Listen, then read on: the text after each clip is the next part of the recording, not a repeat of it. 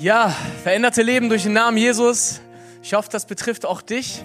Ah, du darfst dich setzen, ähm, dass Jesus dich gerettet hat und dass Jesus äh, dir begegnet ist. Und wenn das nicht der Fall ist, dann hoffe ich, dass äh, du mit den Liedern irgendwie ein bisschen was anfangen konntest, weil äh, ich weiß, dass diese Kirche hier dazu da ist, Heilbronn ähm, ja, mit ihm bekannt zu machen dass es nicht äh, selbstverständlich ist, dass hier in einem coolen Kinosaal eine Kirche stattfindet äh, und Gottesdienst stattfindet, sondern dass sie einen Auftrag hat, nämlich, so wie der Name es auch sagt, Licht zu sein und Salz zu sein, um Menschen ähm, ja, mit Jesus bekannt zu machen. Und äh, die Predigtserie, in der wir uns jetzt hier befinden, hier in Heilbronn, ähm, es geht um Jesus. Ich weiß nicht, ob du ähm, im Sommerloch oder Sommerhoch, ich sage ja immer Sommerhoch, es gibt kein Sommerloch, keine Sommerpause, sondern es ist immer ein Sommerhoch, weil äh, dort, wo wir Urlaub machen können, hoffe ich, dass du eine intensive Zeit auch mit Jesus hattest, wenn du in Urlaub warst. Äh, da war es ja in der Predigtserie Genesis. Äh, es ging um die ersten Geschichten, die Gott so mit dem Menschen gemacht hat, dass er sie geschaffen hat, äh, dass er eine Sinnflut geschickt hat, dass er den Turmbaum zu Babel verhindert hat und die Menschen in verschiedenen Sprachen. Und du, das sind ja so interessante Geschichten. Du fragst dich vielleicht, ja, war das denn wirklich so? Ähm, unabhängig da mal von, dass es fantastische Geschichten sind. Wisst ihr, warum die Geschichten fantastisch sind? Weil wir einen fantastischen Gott haben. Und unabhängig davon, ob du vielleicht äh, so denkst, so, boah, ob das wirklich so war, ey, es geht um eine Sache, nämlich Gott ist in seiner Souveränität der, der das einfach so kann.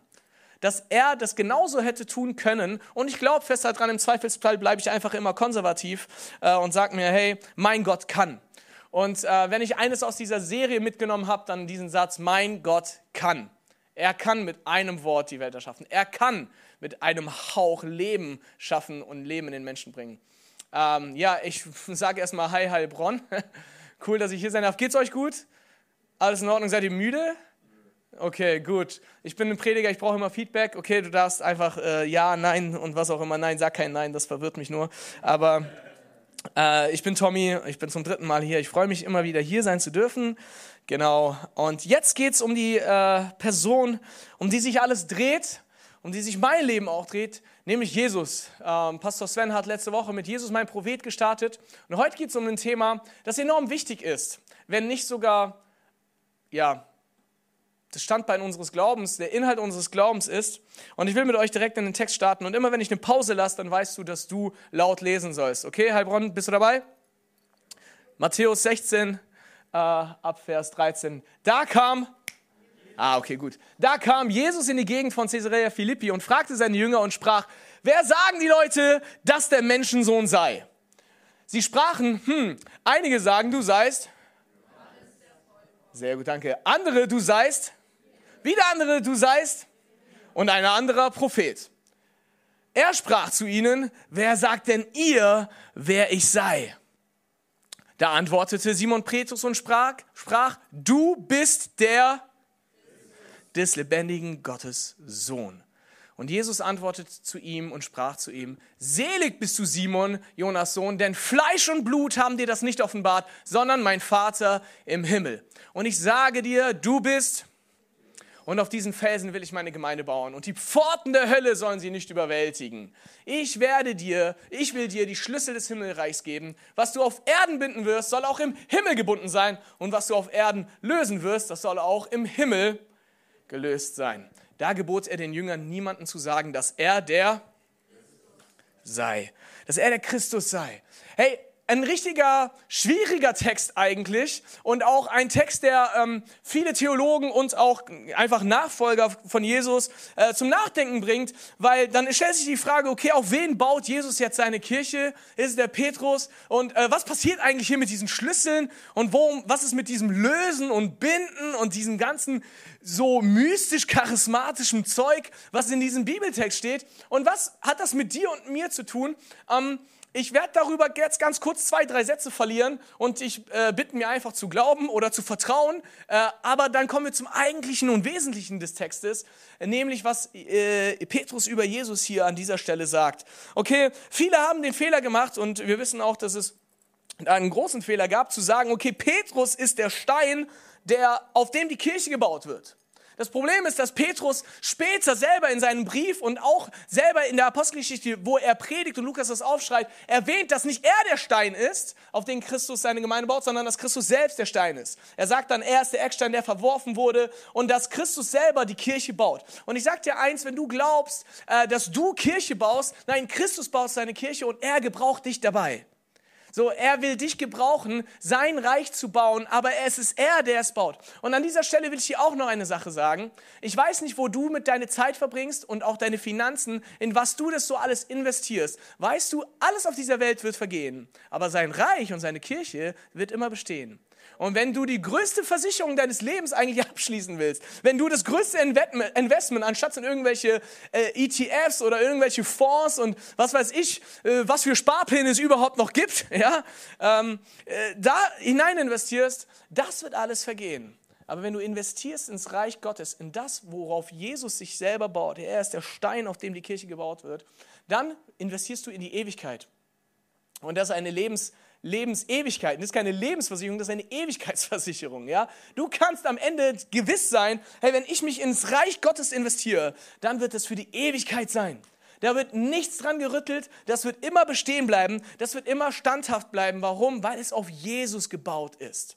Und dann auch noch diese Stelle äh, mit dem Lösen und Binden und du hast die Schlüssel des Himmelreichs und wird da Petrus dann am Ende stehen und ein Buch aufmachen und dann sagt er, nein, du kommst hier nicht rein oder äh, ja, herzlich willkommen. Und dann liest er so deine ganzen Sachen auf, die du angestellt hast und du fragst dich, oh nein, ich will ja gar nicht, dass äh, meine Sünden vorgelesen werden und alle hören die, weißt du, das wird so vielleicht gar nicht ablaufen, ich bin mir da gar nicht sicher. Und selbst wenn, dann wird dein Arbeitskollege sagen, hey, du auch, ja, ähm, weil wir alle in einem Boot stecken aber worum es da eigentlich geht, ist, dass wir eine Autorität von Gott bekommen haben, Menschen äh, Dinge zuzusprechen, um dem Glauben anzunehmen und gleichzeitig auch Vergebung zuzusprechen. Ja? Dass wir als Jünger Jesu eine Autorität bekommen haben, zu sagen, okay, was ich hier löse, nämlich dass Schuld und Scham äh, vergeben werden und dass die Person in Freiheit geführt wird, dass das auch geschieht und auch Ewigkeitsgehalt hat. Ja? Es hat kein Mindestablaufsdatum. Das bedeutet, dass es für die Ewigkeit gilt.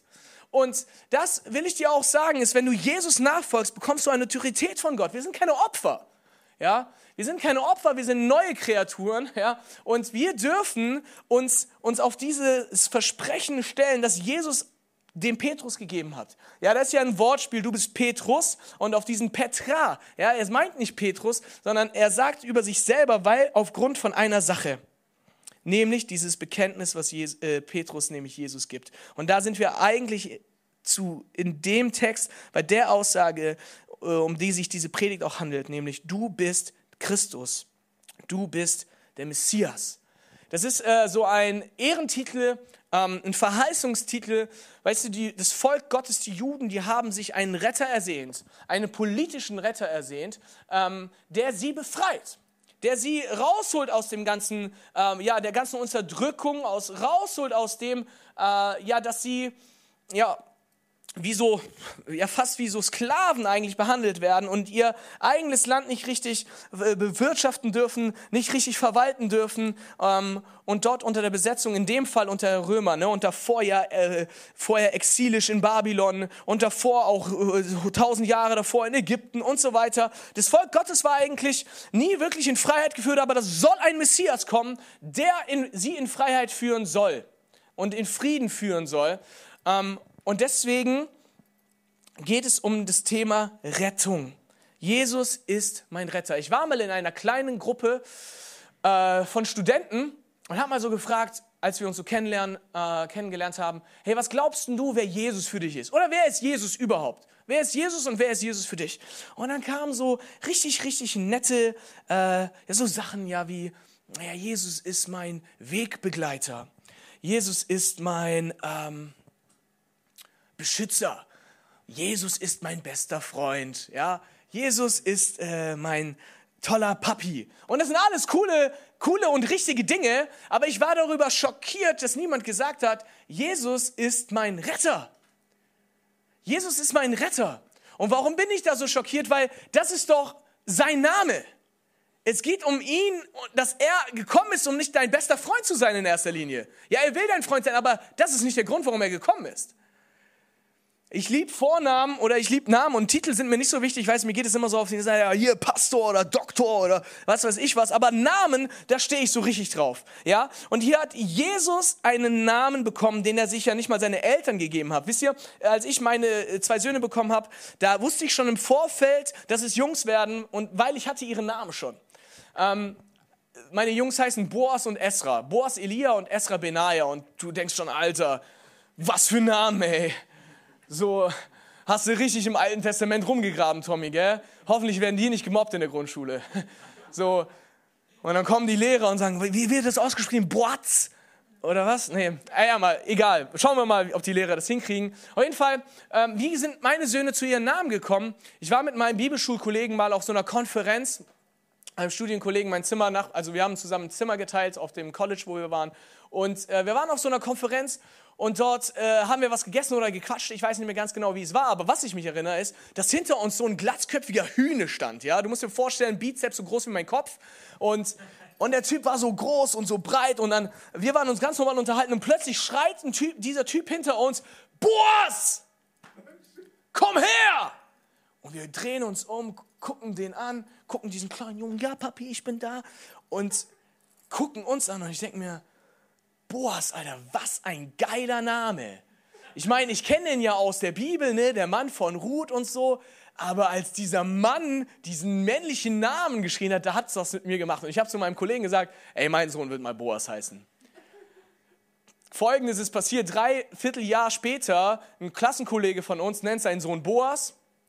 Jahr später, mein Zimmerkollege nennt seinen Sohn Boas und ich hatte immer noch nicht. Und ich dachte mir, hey, was mache ich, was mache ich, was mache ich? Aber ja, mein Boas, äh, mein Boas heißt tatsächlich heute Boas Elia. Und Elia und Boas, wieso? Wisst ihr, das war wie prophetisch reingelegt äh, in die Jungs, in meinen Jungen hinein. Weil als er dann in den Bauch meiner äh, Frau herangewachsen ist, ähm, hat er richtig mit den Fäusten und Füßen so gegen die äh, Bauchdecke meiner Frau gemacht, ja, so richtig reingeschlagen, richtig reingetreten und so auch so langsam mit ganzer enthusiastischer Kraft gemacht, so dass man das sehen konnte. Ich meine, das machen halt Babys, ja, es ist nichts gewaltig Besonderes, aber meine Frau meinte immer, boah, da ist so richtig viel Kraft in ihm drin, der wird mal stark sein und so. Und Boas heißt, in ihm ist Stärke. Boas ist übrigens auch eine Säule im Tempel Gottes und ich, diese ganzen Bedeutungen, die machen was mit mir, weil ich will, dass meine Kinder, bei denen soll der Name Programm sein. Und jetzt, wo Boas auch da ist, wir merken, ey, der schleppt Sachen durch die Gegend und ich dachte mir, ey, der Typ ist richtig stark. Und sein zweiter Name Elia ist, mein Gott ist Herr. Und das ist mein Wunsch für ihn, dass er nämlich genau das erlebt, dass Gott sein Herr ist. Und unser zweiter Sohn heißt Esra Benaja. Und auch bevor er das Geschlecht wussten, habe ich irgendwie gewusst, es wird ein Junge und der wird diesen Namen tragen. Esra, äh, wieso? Als ich letztes Jahr meinen Opa beerdigt habe, und auch die Beerdigung gehalten habe, ähm, habe ich über einen äh, Vers äh, gepredigt, der so ein Lebensvers meines Opas war. Und das, der lautet im 1. Samuel 7 oder irgendwas, ich weiß auch nicht auswendig, aber Abedneser. Bis hierhin hat uns der Herr geholfen, sagt Samuel, als er so eine, so eine ähm, ja, so, eine, so ein Gedenkmal errichtet und er sagt, Abedneser, bis hierhin hat der Herr uns geholfen, der Herr hilft und Esra ist so eine Form davon und das auch das Prophetenbuch Esra ist wie so, äh, da lesen wir, dass der Hand, die Hand Gottes immer auf dem Propheten Esra lag. Und das sind so Sachen, wo ich mir sage, ey, das macht was mit mir und das soll später auch was mit meinem Sohn machen. Er hat geholfen, der Herr wird helfen. Und ist ja auch cool, er hat geholfen, ist so etwas wie, in die Zukunft hineingesprochen, wie so ein Versprechen, wenn Dinge kommen, er wird helfen, er hat geholfen. Und Benaja heißt, der Herr baut. Und Benaja war einer der drei, vier äh, Helden, also er hatte ja viele Helden, aber so diese drei, vier engsten Helden von dem König David. Es war, war wie so ein Assassine. Wenn David gerufen hat, hey, da muss jemand was, äh, hat was falsch gemacht, du musst hin und den töten, dann war Benaja am Start und dann zack, zack, war die Sache gelaufen. Hört sich sehr makaber an, aber das Alte Testament ist auch makaber. Wir haben in der Jugendkirche immer so eine Predigtserie, die heißt Game of Thrones, weil wenn du dich fragst, wo haben die eigentlich diese ganzen Geschichten, ja, schau mal ins Alte Testament, ist voll davon. Aber Benaja, da ist auch so richtig viel Kraft drin und ich liebe es, meine Söhne da so prophetisch reinzusprechen. Die Eltern von Jesus hatten dieses Privileg nicht, ihrem Erstgeborenen seinen Namen zu geben. Die haben sich nicht dahingesetzt und überlegt, okay, wie nennen wir dieses Kind gezeugt vom Heiligen Geist? Ja, das haben die nicht gemacht sondern wir lesen bei der Geburt von Jesus oder vor der Geburt, dass Josef wollte ja eigentlich Schluss machen. Oh Mann, was ist mit meinem Ruf und etc. Meine Frau kriegt ein Kind und wir hatten noch nicht mal Sex, aber die denken und wir sind auch noch nicht mehr verheiratet und die werden uns besteinigen und keine Ahnung was. Und dann erscheint Josef ein Engel und er sagt zu ihm, Josef, du wirst einen Sohn bekommen, gezeugt vom Heiligen Geist und der Himmel hat sich einen Namen ausgedacht, den du ihm geben sollst. Und dann denkst du, ah okay. Und er soll Jesus heißen. Und wieso Jesus? Weil er wird sein Volk retten von ihren Sünden. So, jetzt ist der Messias da, er ist es Christus da und er trägt den Namen Jesus. Und wisst ihr, was ich an der Bibelstelle so äh, richtig krass finde, ist, dass Jesus noch nicht mal am Kreuz war und noch nicht mal aufgestanden war, um sein Volk von den Sünden zu retten. Aber Petrus hat ihn schon betitelt mit, du bist der Christus, du bist der Messias. Und jetzt kann man ja vielleicht meinen, ja, äh, Petrus meinte diesen politischen Retter.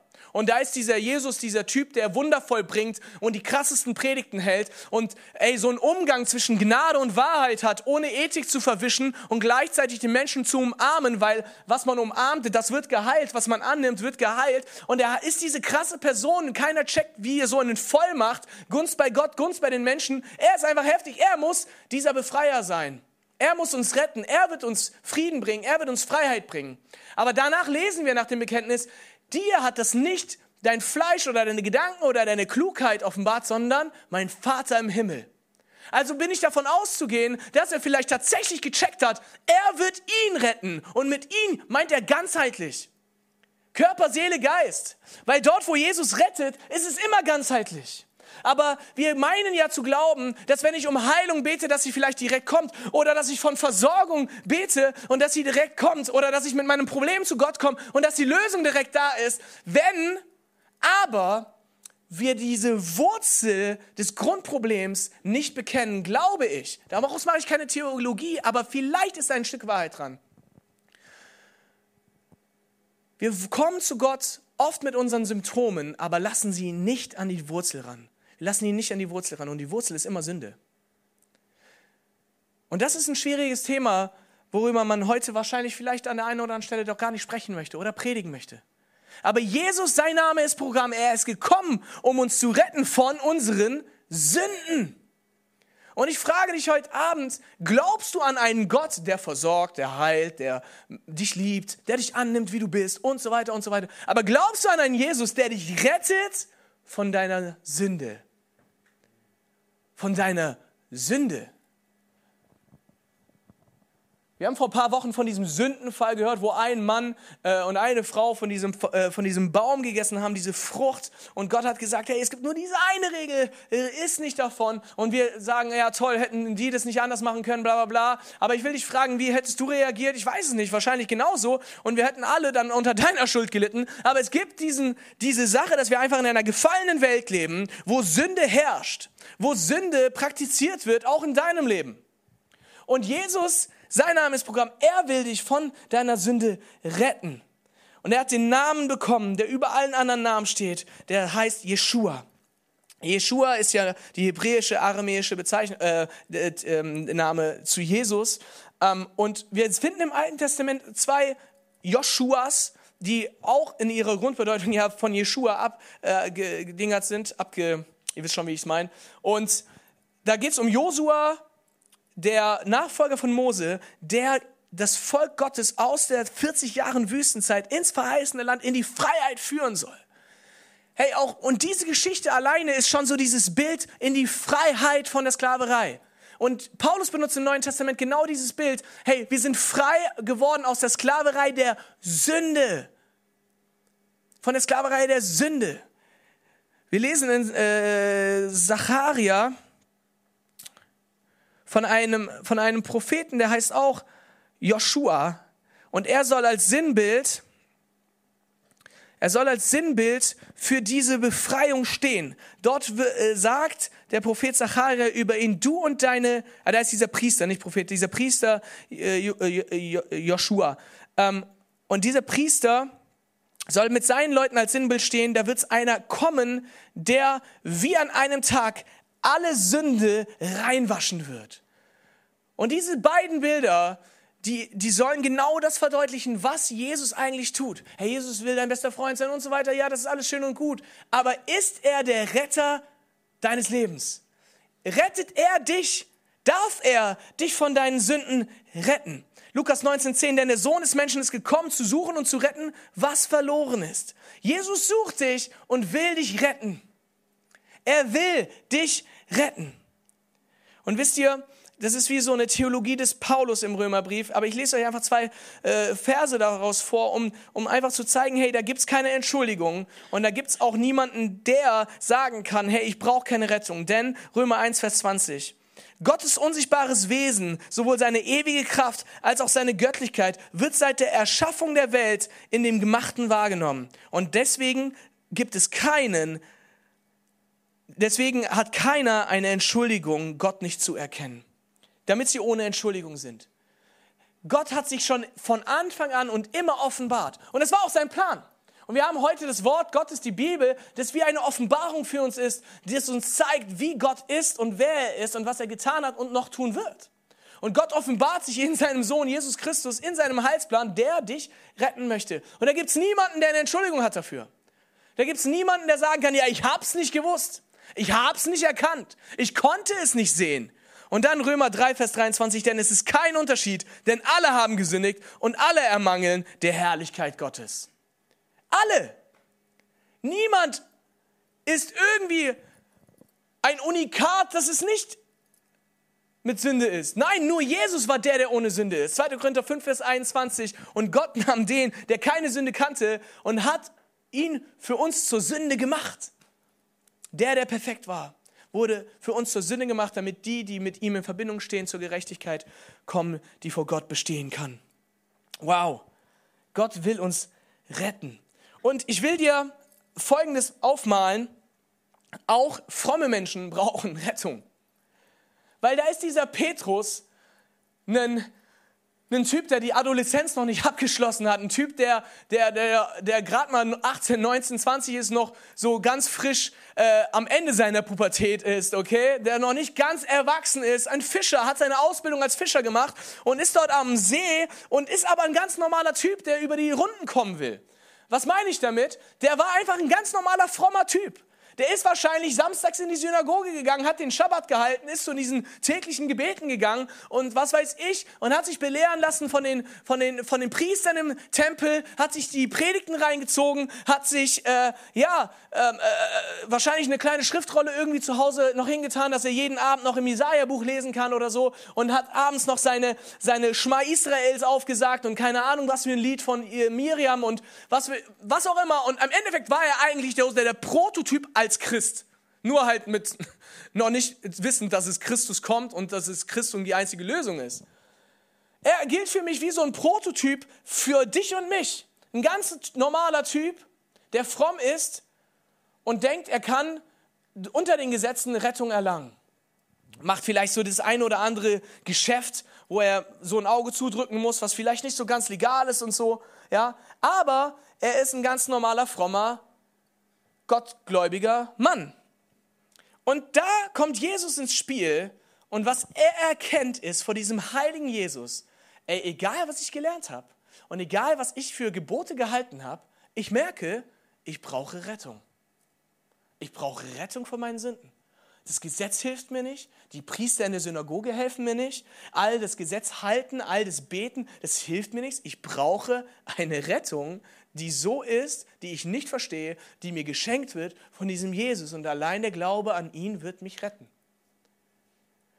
Und warum erzähle ich diese Sache über Petrus? Der Grund ist, ich glaube, viele von uns, die fromm christlich sozialisiert aufgewachsen sind, die haben verlernt oder irgendwie vergessen, dass wir einen Jesus brauchen, der uns von unserer Sünde rettet der an die Wurzel will und nicht die Symptome behandeln möchte. Der an die Wurzel möchte und sagt, hey, wo ist noch Sünde in deinem Leben, die du nicht bekannt hast? Wo ist da noch Sünde, wo ich rein will, um dir sie wegzunehmen? Wo ist noch etwas Dunkles, wo ich Licht hineinbringen will? Ich will an die Wurzel des äh, Problems und nicht nur die Symptome bekämpfen. Ist da etwas in deinem Herzen und in deinem Leben, wo Jesus rein möchte, aber du versteckst es noch, weil du Angst hast, weil du dich schämst? Hey, da ist ein Jesus, der ist ausgewogen in Gnade und Wahrheit. Und er liebt es, da reinzukommen. Wisst ihr, wir Deutschen, vielleicht auch andere Kulturen, haben aber Angst vor Bekenntnissen. Wir haben Angst vor Schuldbekenntnissen, weil es könnte ja sein, dass jemand äh, es komisch findet, was ich da sage und plötzlich kommt diese Scham irgendwo und du schämst dich für das, was du getan hast oder was du denkst vielleicht sogar. Und du schämst dich dafür. Aber Buße und Bekenntnis ist sowas Befreiendes und sowas Gutes. Und ich will dir sagen, ey, das ist etwas unglaublich Herrliches. Und der Himmel freut sich dort, wo Sünde bekannt wird. Und das ist was Schönes. Es gibt nichts Besseres, als wenn Jesus reinkommt, rettet und befreit. Weil er will unser Herz befreien von diesen versteckten Dingen. Er will unser Herz in Freiheit führen. Und glaub mir, wenn es vielleicht für den ersten Moment schmerzhaft ist, danach ist die Heilung so wunderbar. Ich war noch nie bei einer äh, äh Zahnwurzelbehandlung, glaube ich zumindest. Ich erinnere mich nicht, dass ich jemals eine Wurzelbehandlung beim Zahnarzt hatte. Ich habe auch noch alle vier Weizheitszähne, ja. Ich glaube, ich hätte wahrscheinlich als Kind schon zum Zahnarzt gemusst, irgendwie, so wegen Zahnspange oder so, aber haben wir halt nie gemacht. Aber war jemand schon mal bei einer Wurzelbehandlung beim Zahnarzt? War es schmerzhaft? Hast du, hast du eine äh, Betäubung bekommen und es war trotzdem schmerzhaft? Ja. Ey, ist doch komisch, oder? Du kriegst eine Betäubung in dein Gebiss rein oder in den Kiefer reinge, äh, reingesnitcht und, und, und trotzdem tut's weh. Ey, wie krass muss so eine Zahnbehandlung sein, so eine Wurzelbehandlung. Die schmerzt. Wisst ihr, wir haben dieses Bild, äh, dass, dass, dass, dass es weh tut, wenn wir Dinge bekennen. Das kann vielleicht für den einen Moment sein, weil es irgendwie unangenehm ist. Aber wenn Gott an die Wurzel deiner, deiner Schuld will, an, an, an diese Wurzel deines Herzens, wo vielleicht Sünde ist, das ist nichts Schlimmes. Das schmerzt nicht wie eine Wurzelbehandlung beim Zahnarzt. Es ist was absolut Heilbringendes. Aber so wie eine Wurzelbehandlung nötig ist, wenn dein Zahn am Arsch ist, so ist es nötig, dass Jesus eine Wurzelbehandlung an deinem Herzen macht, wenn dein Leben am Arsch ist. Er will eine Wurzelbehandlung deines Herzens machen. Er will an dein Herz. Das Leben ist nicht selbstverständlich und in manchen Momenten einfach nicht alleine zu bewältigen. Dass da jemand da ist, der einschreitet, wenn die Not überhand nimmt, der für Hilfe und Erlösung gerufen werden kann. Wenn das Leben bedroht ist und keine Hoffnung mehr da ist, dann kommt Jesus ins Spiel. Und das ist eine, so eine gute Beschreibung darüber, wie, so, wie es manchmal so in deinem Alltag, in meinem Alltag sein kann.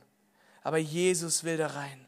Und das ist die Kraft des Evangeliums dass da Veränderung möglich ist. Wisst ihr, da gibt es dieses wunderbare Lied, Jesus, zu dir darf ich so kommen, wie ich bin. Aber Jesus, bei dir muss ich nicht bleiben, wie ich bin. Nimm fort, was mich und andere zerstört. Oh, das ist doch meine Identität. Oh, so bin ich halt. Ich will nicht verändert werden. Das sind meine Charaktereigenschaften, so bin ich geprägt. Ja, weißt du, dass du vielleicht auch verprägt wurdest von deinen Eltern? Dass du vielleicht auch verprägt wurdest von deinen Freunden? Dass du verprägt wurdest von deinen Arbeitskollegen? Ist ja nicht nur geprägt werden, sondern es verprägt werden. Und da will Jesus rein und sagen, hey, ich will dich verändern. Warum? Weil ich dir vergeben habe. Wir haben einen Gott, der vergibt und verändert. Und er will das so sehr tun. Er liebt es, an die Wurzel deines Herzens zu gehen und dir zu helfen, äh, zu heilen. Der Heil, äh, äh, Paulus benutzt ähm, äh, im Neuen Testament Wörter für den Heiligen Geist. Und da gibt es dieses eine Wort, was wie eine Briefprägung ist, wie so ein Siegel, das auf einen Brief gedruckt wird und als Prägung gilt auf deinem Leben. Diesen Erbteil des Himmels, den du bekommst, wenn du an Jesus glaubst. Und diese Prägung ist dazu da, um dich zu prägen aus einer Kultur des Himmels und nicht von dieser Welt. Und es bedeutet automatische Veränderung. Das bedeutet automatisch Veränderung. Wieso? Weil wenn Jesus dich wirklich rettet, dann rettet er dich ganzheitlich in deiner Identität, in deinen Charaktereigenschaften, mit deiner Moral, mit deiner Ethik zu jemandem, der sich nennt Himmelsbürger. Und wenn Jesus dich wirklich rettet, dann wird dein Leben verändert. Und dann fragst du dich, okay, mein Leben ist aber nicht verändert. Hat mich Jesus jetzt gerettet? Schwierige Frage. Schwierige Frage. Weil die Frage ist nämlich, hast du Jesus an die Wurzel deines Herzens gelassen? Weil ich bin da fest von überzeugt, und das ist jetzt theologisch, absolut theologisch, wenn das Kraft des Evangeliums auf dein Leben kommt, wird dein Leben verändert. Glaube ist gleich Nachfolge. Und Nachfolge bedeutet, ich werde so mehr, wie Jesus es ist. Auch in meiner Identität, auch in meiner Orientierung, auch in dem, wie ich handle, auch in dem, wie ich bin und sein will. Jesus kommt rein und er will an die Wurzel unseres Herzens. Er will an die Wurzeln sein, unseres Herzens. Sein Name ist Programm. Sein Name ist Programm. Apostelgeschichte 4, 11 und 12 das ist der Stein von euch Bauleuten verworfen wurde, der zum Eckstein geworden ist. In keinem anderen ist Rettung zu finden, der unter dem ganzen Himmelsgewölbe gibt. Es gibt keinen vergleichbaren Namen, nur dieser Name ist den Menschen gegeben worden. Durch ihn müssen wir gerettet werden. Das ist das Bekenntnis von Petrus. Er sagt, er ist der Eckstein und es gibt keinen Namen, durch den wir gerettet werden, außer der Name Jesus. Jesus, er ist Retter. Er ist Retter. Er ist Retter von unserer Schuld. Und willst du ihm heute deine Schuld geben? Denn jeder, der den Namen des Herrn anruft, wird gerettet werden. Das ist eine Verheißung, das ist ein Versprechen. Er will dein Leben retten. Er will dich von deiner Sünde retten. Er will. Die Frage ist, bist du ready dafür, den Heiligen Geist in dein Herz hineinzulassen, Jesus in dein Herz hineinzulassen, Wohnung einzunehmen und dass er ja in deinem Herzen das macht, was er will. Wisst ihr, du hast eine Wohnung in deinem Herzen und vielleicht stehst du auf Kamin und auf Couch und so, vielleicht steht Jesus nicht drauf. Vielleicht hat Jesus einfach Bock drauf, dein Herz so einzurichten, wie er es will. Und das bedeutet auch, die Abstellkammer aufräumen zu lassen. Dort, wo man alles einfach reinwirft, den Keller in, unten, wo alles mit dem Schloss abgeschlossen ist, aufbrechen zu lassen und den Müll, den du da über zehn Jahre gelagert hast, mal rausschmeißen zu lassen, damit er in deinem Keller vielleicht doch ein Fitnessstudio noch reinbauen kann. Dass in deinem äh, Keller vielleicht doch noch eine Sauna reinpasst, wo du denkst, die scheiß Bücher, die hätte ich schon vor Jahren wegschmeißen müssen, aber irgendwie kann ich mich nicht davon trennen. Kennt ihr das? Messi nennt man das. Ich war mal bei einem Messi zu Hause in Stuttgart. Das war krass zehn Jahre alte Joghurts, die er noch öffnen wollte. Und wir dachten, Bro, du brauchst Hilfe. Wo wir Stunden gebraucht, ja, du lachst, das ist gar nicht so witzig. Wo du, wo du Stunden gebraucht hast, um diese Wohnung auszumisten. Jesus braucht keine Stunden, um deine Wohnung zu leeren. Hey, und er will vielleicht, und ganz im Gegenteil, ich glaube, wenn es um Sünde geht, ist der andere oder andere hier, auch ich, irgendwie Messi. Weil wir wollen keine Wurzelbehandlung haben in unserem Herzen. Aber Jesus ist genau dafür bekommen. Jesus ist nicht nur ein, ein, ein bester Freund. Jesus ist nicht nur ein Heiler. Jesus ist nicht nur ein Prophet. Jesus ist nicht nur das. Hey, wenn wir das alles wollen, dann brauchen wir eine Erkenntnis, nämlich dass Jesus der Retter ist. Die anderen Sachen kommen alle danach. Aber Jesus ist Retter. Und das will er heute Abend tun ob du lange schon mit Jesus unterwegs bist. Ich war mal an einem Abend, äh, an einem grünen Donnerstag, ähm, haben wir zusammen die Passions, äh, äh, den Passionsfilm geguckt von Mel Gibson, ähm, wo Jesus ans Kreuz geht und über diese, durch diese ganzen Wunden stirbt und dann schreit, es ist vollbracht, ja. Und es ist alles so dramatisch und krass aufgezeichnet. Und für Menschen, die ein bisschen sensibler sind und mit Gewaltszenen noch nicht so klarkommen, die haben echt ein bisschen Respekt auch vor diesem Film. Und der andere ist so ein bisschen abgebrütet, ja, und, und, und guckt sich das an und fragt sich, okay, was hat das mit mir zu tun, was bedeutet das? Und an dem Abend ähm, sah ich so nach dem Film, haben wir noch eine Gebetszeit gemacht und dann sah ich da so zwei äh, Pastorenkinder, also waren über 20, aber die sind Kinder von einem Pastor und die sind in so einer frommen Welt aufgewachsen. In so einem, in so einem, ich habe immer geholfen, ich habe immer in der Kirche, war ich am Start, dreimal die Woche sogar, da Gebetsabend, dort Jugendkirche, Sonntags Kinderkirche, Sonntags Lobpreis machen, Sonntags da dienen, meinen Eltern helfen, der ja Pastor ist. Und die sind damit groß geworden und du könntest ja meinen, die, diese perfekten Kinder, diese frommen Heiligen, äh, die müssten, äh, ja, alles wissen, alles gecheckt haben und die, die, die, die brauchen keine Bußerfahrung oder was auch immer. Aber an dem Abend sah ich die kniend unter Tränen Gott danken, dass sie gerettet sind. Und ich dachte mir, wow, wow, so aufgewachsen und immer noch wissend, ich habe die Rettung Gottes nicht verdient. Ey, da ist Glaube drin, da ist Echtheit drin. Und jetzt kannst du dich vielleicht angegriffen fühlen, ja, ich habe das nicht. Zu Recht. Zu Recht. Wo ist, wo ist unsere Dankbarkeit zum Kreuz und der Auferstehung Jesu? Haben wir verstanden, dass wir Rettung von unseren Sünden brauchen? Dass wir eine Wurzelbehandlung brauchen? Und jetzt sagst du dir, Tommy, du drehst dich gerade die ganze Zeit im Kreis. Ja, ich bin auch schon am Ende, aber das Wichtige ist ja, an diesem Thema dreht sich immer alles im Kreis. Weil es dreht sich immer um Jesus. Und es dreht sich darum immer, dass Jesus gekommen ist, um von Sünden zu retten. Und du könntest eigentlich sogar jeden Sonntag darüber predigen. Nee, wir müssten sogar jeden Sonntag darüber predigen. Wir müssten in unserem Alltag genau das predigen, dass dein Freund, dein Nachbar, deine Familie braucht Rettung von Sünden hey, aber ich habe doch keine Sünden, ich bin doch nicht falsch. Wisst ihr, das ist absolut eine Verwirrung und eine Lüge des Teufels. Wisst ihr, es gibt den Vater des Lichts, der Sachen ans Licht bringen will, und es gibt den Vater der Lüge. Und dieses Ich bin doch gut, ich habe doch keine Fehler, ich habe keine Sünde, ich brauche keine Rettung, ist eine absolute Lüge des Teufels, der es geschafft hat, eine ganze Menschheit zu verwirren darüber, dass wir keine Erlösung brauchen. Aber wir brauchen Rettung von Jesus wir brauchen Erlösung von diesem Retter Jesus Christus. Er ist Messias. Und Petrus hat es erkannt. Und ich will sein wie Petrus heute Abend. Ganz neu. Und ich kenne meine Punkte. Ich kenne auch mein Herz. Und wisst ihr, nur du und Gott könnt in dein Herz schauen. Selbst dein Partner nicht, selbst dein Ehemann nicht. Der weiß nicht alles. Aber Gott weiß es und du auch.